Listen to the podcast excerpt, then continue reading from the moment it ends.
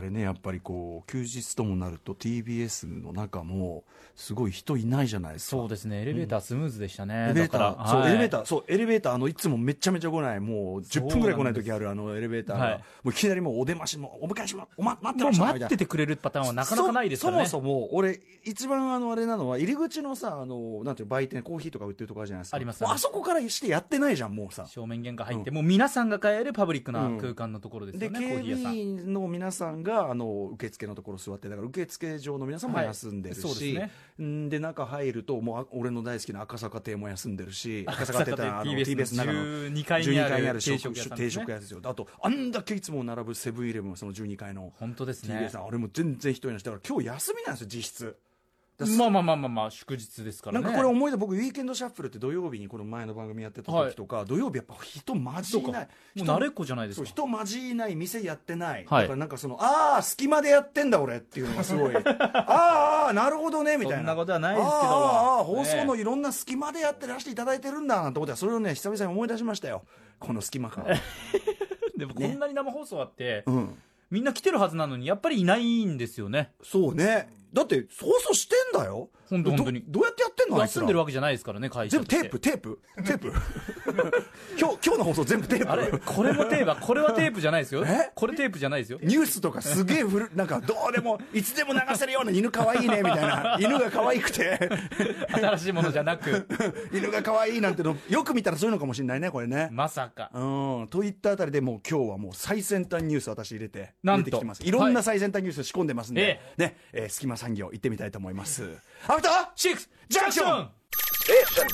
After City Junction. 7月15日月曜日海の日祝日でございますはい6時を過ぎました、ラジオ同期の方もラジコ同期の方もこんばんは TBS ラジオをキーステーションにお送りしているカルチャーキュレーションプログラムアフターシックスジャンクション通称アトロクパーソナリティは私ラップグループライムスターでラップをしております歌丸と申しますそして月曜パートナー TBS アナウンサー熊崎和人です。まあ、私ね、あの本業ラップグループ、ライムスターの方で、まあえっと、ずっとに47都道府県ツアーだったんですけど、今、ちょうど夏フェスタイミングに入ってまいりまして、そうですかはい、ちょうそうどです昨よ日ねはね、えっと、夏開きミュージックフェスティバル2019というので、えー立川にあるアリーナ立川、立川、立飛っていう、でもねあの、要は音楽やるような系のアリーナっていうよりは、もう、なんていうの体育館ですよね。ほうほううんほうほう。はいはいあのー普通に体育館はいみたいなところに、まあ、こうステージが横にこう2つ並んでて、うんみたいな音楽だまあ、でもその夏開きっていうのはとってもその出るメンツが良くて、えー今年ですと、まあ、僕らの前がチェルミコも出てましたしあと、えーあとがスチャダラッパーファフィーと続いてそして、えーレゲエ歌手ねプシンと、えーインシストというヒップホップバンドのセッションだったりして、まあ、とにかくその音楽的に非常に、まあ、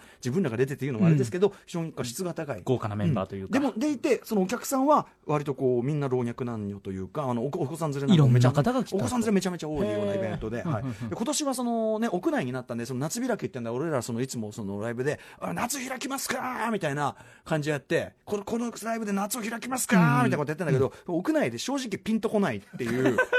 しその屋内もそのなんかすごい体育館っぽい体育館なので、はいあのなんていうの例えばなんとかメッセみたいにこうライブやるときにバーンってこう全部が暗くなるような感じじゃなくて、ちゃんと客席側にも分かりますあの体育館っぽい明かりがばっあたりついーてわかりますわかりますよ。だから、はいまあ、全体にそのなんていうか空気感的にはその、まあ、体育館体育体館の育ステ館ーだジしで体育館だしその外超天気悪いしでそうなんですよね夏開きますかピンとこないって感じだあったんんだまけどり開いてる感じないですもんね、確かにた天候だ的にもた。だ今年から屋根がついたのでだって昨日雨降ってたからそういう意味ではこの夏開き持ってるなと前の会場がちょっと使えなくなっちゃったようなあー同じよにそういうことなんですねそういうのがあってねというのがあったら、まあ、今年勝ち組じゃないかと、まあ、非常にね、えー私どもライムスター、えー、とキーボーディスト竹内和武を迎えてパフォーマンスさせていただきましたこちらメールいっぱいいただいててちょっとあのこの時間ではちょっと後ほど時間があったらねいっぱい本当にあの目を通しておりますありがとうございます、ということでありがとうございますろんなねでね世の中的にはそんな中ねいろんなニュースが起こっておりましてほうほうで今でも何がねありまもうしたっ TBS が一日中もうテープでもう ね休みだからって言ってもずっとテープでこう、ええ犬可愛いなんつってねテープテープこの番組は生ですよ犬,、うん犬は可愛い猫もいいなんつってね歌丸さんうん TBS ラジオで喋ってますよ、田丸さ。うんあと北京ビギニなんてね 有用な情報を ねあれは良かったねやってました北ね京ビギニは本当に良かったですね皆さんぜひ北北京ビギ京ニ北京ビギニこれでね熱い。検索していた 北だけれ京ばビ分かギっニて検索していただくとね本当にほっこりする、えあれは俺はあれは残してほしい伝統ですねあれは中国のおじで様方の中で流行ってるんでそす、ね、うですね経済発展したい人って、 N スタですね TBS テレビ、はい N スタでやってましたあ、単白単白とかはさ掃除しなきゃいけないけどさ北京ビギンは別になんつうのかな目の保養じゃん、まあ、人に迷惑をかけてるわけではないですからね、あうんおお眼の福眼福なんつってシャツをまくし上げてるみたね暑いな、いから暑いからパまくし上げておっぱいのギリギリのところに隠してお腹でをお腹の肉でそれを止めるっていうそういうことですよね技素晴らしいですね北京北京北京ネーミングがいいよ僕ね知らなかったですもん北京ビキニっていうワードを知らなかった、僕は中国の皆さんにはあれは伝統としてぜひうん生かしていただきたいなという、はいおうねそう素敵なレジェンドあれだと思いますよでね、 えっとはいそんな北京ビキニの、ね、ニュースをやっている間にね我々最新3年ニュースこれ知らなかったんだけどラジオネーム、えー横浜多層ガレバナナスタンドさん、えー56歳の方ね,、えーっとね歌丸さん熊崎さんアトロックスタッフの皆様こんばんはこんばんはどうもこんばんは毎日楽しく拝聴させていただいてますありがとうございますさてこれ知らなかったんですよ昨日ニューヨークで大停電がありブロードウェイの舞台公演が軒並み中止になりました、はいなんですって、はいはいはうい、んで、えーその時出演者たちは劇場からストリートに飛び出し路大路上パフォーマンス合戦になりましたおーそうなんだすごいですよね。てか、まず昨日そんなね、あの、ブロードウェイ舞舞台公演、軒並み中止になるほどの大停電があった。それ知らなかったんですけど、で、えー私は技術者として長年エンターテインメントビジネス、主に海外ミュージカルの、えっ、と、招聘公演に、えー関わるものですが、えーこの停電時のその路上パフォーマンスの数々の映像を見ながら、これぞエンターテインメントの底力と感動しました。だから、公演がね、電気だけないから、あれだけど逆に路上に出て、まあみんなね、電気ねがなくて、例えば観光客の人とか行く場所なくなっちゃってるから、ニューヨークの底力見せてやる、エンターテインメントの底力見せてやる。かっこいいですよね。かっこいいですねで、えーこの横浜黄昏バナナスタンドさん、こうおっしゃってくださってます、えーそして改めて鮮明に思い出したのは、えー、311直後、まあね、東日本大震災直後、えー4月3月12日に私、土曜日のウィークエンドシャッフルという番組やってたんですが、ね、隙間放送にもこれだの、ね、役割があったという、えータマフル生放送における歌丸さんの人間なめんなよ宣言です、そのまあ要は、ね、地震もあって、で3月12のあれですから、まあ、原発もドーンなんてなっててそうですね本当に大変な時でしたねうん大変だし、もう、うわ、お終わったみちたょいな、っもうねと、わけがわかんないような、うん、思っちゃってた時うの、んまあ、大混乱の私、まあね、ちょっと鼓舞する意味で人間なめ、うんまあ、ライムスターの歌詞から引用して、はいにえー人間なめなよって言ったんですけど、えーあれほど勇気づけられ振り立たされたことはありません、えーあの年私の関わる海外招聘公演は軒並み公演中止来日キャンセルが相次ぎ、えーとても大変でしたがやはりね地震もそうですけどさることながらやはり放射能、ね、風評被害っていうのもね当然ありますでしょうしまあまあ実際ねそあのまあその原発とかはそうなんですけど現実現実事故がね、起こっていましたしねその怖がる気持ちもわかるという時代でしたけど、えーそんな中ニューヨークのメトロポリタンオペラがこんな時こそ日本に行かなくてどうすると来日を決めてくれ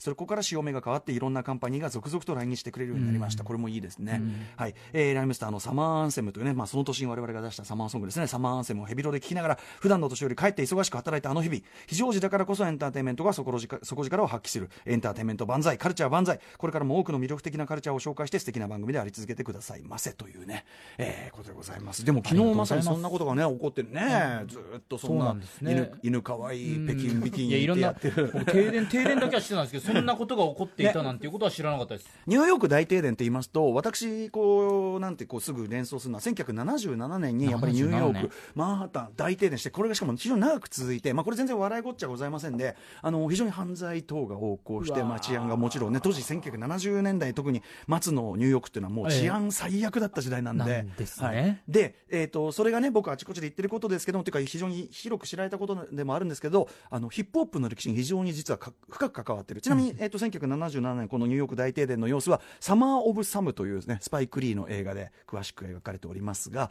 えーで、まあ、その連続殺人鬼、サムの息子という連続殺人鬼がちょうど横行している時期で、はいそれとこう重なって、で、まさにあれですよ、疑心暗鬼になって、人そうか々がというそうだ、まあ、それこそね、あの、こう関東大震災の時の大震災の時ああいうデマでっていうようなうんことがやっぱりね起こりうるというこれね今の日本の我々のこの空気も無縁ではないですよっていうのは我々ねいつも言ってますけども、で、まあ、その様子は、まあ、その映画見ていただくとねスパイク・リーの映画「サマー・オブ・サム」見ていただきたいんですけど、まあ、有名なというかねよく今では知られた話でこの大停電の後に1977年大停電の後にニューヨークではそれまでまあヒップホップという文化生まれたての時期だったんですけどヒップホップをの DJ とかラップをするいわゆるクルーグループがうんこの大停電の後急に増えたんですね。ほうほうほうヒップホップというのは1973年の夏に、はいえーね、生まれたと言われてます。そして、えーまあ、3人の主導的な DJ がいました。クール、ハーク、えーそしてグランドマスター、フラッシュ、そしてアフトリカ・バンバータ。この3人が、まあ、主導してて、まあ、3人とも要するにですね、まあ、地元の顔役でもありますから、そのヒップホップの DJ、どうやってやるのか、それぞれの技とか、それぞれのレコードとかを、まあ、なんていうかな門外不出というかですね、まあ、特殊な技術としてこはいう培ってて、まあ、非常にこの3組が非常に勢力強かったであの他の若者たちはやりたいなと思ってても、まあ、その3組があまりに強いというのとやはりお金もないので機材も買えないなんてことで、まあやれないなーなんて思ってたわけですねやりたいなやれないなーなんて思ってたんですそして1977年大停電起きました翌日からヒップホップグループが大勢増えてですねもうみんな DJ 機材持ってふーってスクラッチとかね始めてっていうね、まあ、早い話が盗んで始めたというああそうそうかそうかそういそうなんうでこすとですかそれをね今のヒップホップのドキュメンタリー例えばネットフリックスでやってるへーヒップホップエボリューションってこれはあのヒップホップのもう今すごく分かりやすい教科書一番おすすめかもしれませんけどヒップホップエボリューションこれでですね、えーグランドマスターカズというですね、まあ、当時非常に活躍して今でももうトップクラスにうまいラッパーだと僕思ってますけどグランドマスターカズさんがね「いやーす77のねお停停電があってね、まあ、まあ正直盗みまして、 はい、盗んで盗んだ盗んだ D- 盗んだバイクならぬ盗んだ DJ セットで始めさせていただきました。これがでもそでもねそれがあったからこれもちろん盗まれた、もう被害があったことでもうもちろ犯んもちろん犯罪ですはいもちろんね、なんですけどまあにせ日本あの世界の文化全とってみればですよこの3人だけが独占してたヒップホップ DJ の技術がまあ一般化されてそれで広がったことで若い世代にもさらに伝わってさらには外の地域も広がって例えばその今言った、えーグランドマスターカズさんがいたコールドクラッシュブラザーズというのは、ランディ MC というクイーンズというちょっと外に離れた郊外の若者たちが憧れてたグループなんですねでそのランディ MC がまたその憧れてたコールドクラッシュブラザーズのスタイルを、まあえーある種オマージュしてというか、うんえーまあ、影響を受けてランディ MC のライブスタイルを作りそれが世界的に大ヒットを飛ばすそれを見た日本の我々がおおヒップホップやばいって言って、うわーえー特にライムスター我々のグループはランディ MC のライブスタイルもう元をたどればコールドクラッシュブラザーズのライブのスタイルに非常に影響をつけたら受けたライブをやってるのでというねなので大停電もねそれがなかったらっていう、うん当時被害に遭った電気店の皆さん私が代わってあのお詫びいたします本当に申し訳ございませんねいやね確かに確かに悪いことだけれどいもや文化としてうんはそうい定う着ことしたとはねあったりするというねカルチャーニュースでございますへそーしてもう一個カルチャーニュース何でしょうこれも非常に巨大なカルチャーニュースで、はいえー来たる7月19日ですかね、はいえー今週金曜日ですかね私の迎えにいらっしゃいます TBS アナウンサー熊崎風人アナウンサーがなんとみそじ30の誕生日を迎えられるということでおめでとうございますありがとうございますということで、えー、一足お先に誕金曜生日で日ございます誕生え日ープレゼント、すみませんね、ただすいね、30、ね、はい30というこの節節目目の30だから、歳を迎えますこれはもう、こんなんじゃ頂な戴いたしますちょっとこれはとりあえず、今回の誕生日で30のみそぎ系は、なんかちょっとまた別の考えいでもやいいいでやすいけどやい。やいやちょっとこれどうしまあしょうのいや開けていいですあの開けていいですかあの、ね、全然ねそんな大きなもんじゃないですあの皆さん今回は今年はあのパートナーの皆さんにはあの私のセレクトしたそれぞれに合った映像ソフトをプレゼントしておりますが、えーねネイビーの袋に入ってあいや別に大したもんじゃないあのねあの熊崎君はねもう完全にスポーツ映画詰め合わせですおーちょちょちょちょスポーツ映画おすすめ詰め合わせいいですすかはい7本いきますよおーいいただきます7本詰め合わせなんですよ。おーえーとちょっとあどうですかちょっとねさあでもイーグルジャンプとか歌丸さんがまさにそうそう簡単にね説明させていただきます。ナチュラルってこれ、はいあのロバートレッドフォードが出ててあのシューレス上の事件とベースーあの見たことないですえっと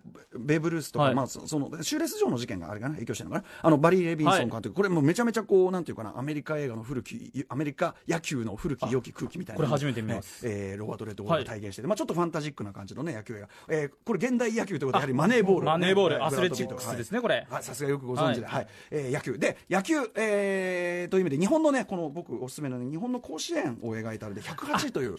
れ見たことありますこれね見たことないんですけどいいよいいよっていうことはいはいろんな方から聞いてるんですよこれすごくいいですで、こうはいあの高校生たちがね非常にあのよろしくないことをいっぱいやるんですけどあの最後のねクレジットの最後まで見てくださいクレジットの最後にすごく粋なオチがついてますんでクレジットの最後ねはい見見逃さないようにあとやっぱね熊崎君といえばやっぱり陸上、ね、から入ったということなんですが、まあ、炎のランナーこ炎ののランナー辺りはやっぱり抑えていただきたいありがとうございますはい、そしてやっぱりね日本のねやっぱ相撲これ思考踏んじゃった踏んじゃったこれは一度拝見しましたそして私、はいあのスポーツ映画と言いましょうか私の生涯ベストワンでもありますえっ、とこれねえっ、とヤングゼネレーションヤングゼネレーこちションらブルーレイが先に出ましたので、こちらも差し上げます。そして今ちょうどね、そのイーグルジャンプ出していただきました。あのー柴山美紀夫さんのさ、はいあのスポーツ映画のあれでもトップ結構ね上そのうで方しにたねなってましたし、はいそのでえっ、とデックスター・フレッチャーさんですか。あの要はボヘミアン・ラプソディを事実上取り上げた監督さんですね。はいで今度そのロケットマンというねエルトン・ジョンの作品も監督する。それがあの、えーそのあれです。同じタロン・エガートンですか。タロン・エガートンじゃないや。えっ、と。タロンエガートン、タロンエガートン3主演でやった実録、そのスキージャンプもの、はいこれご覧になりましたイーグルジャンプね見ました見たかただ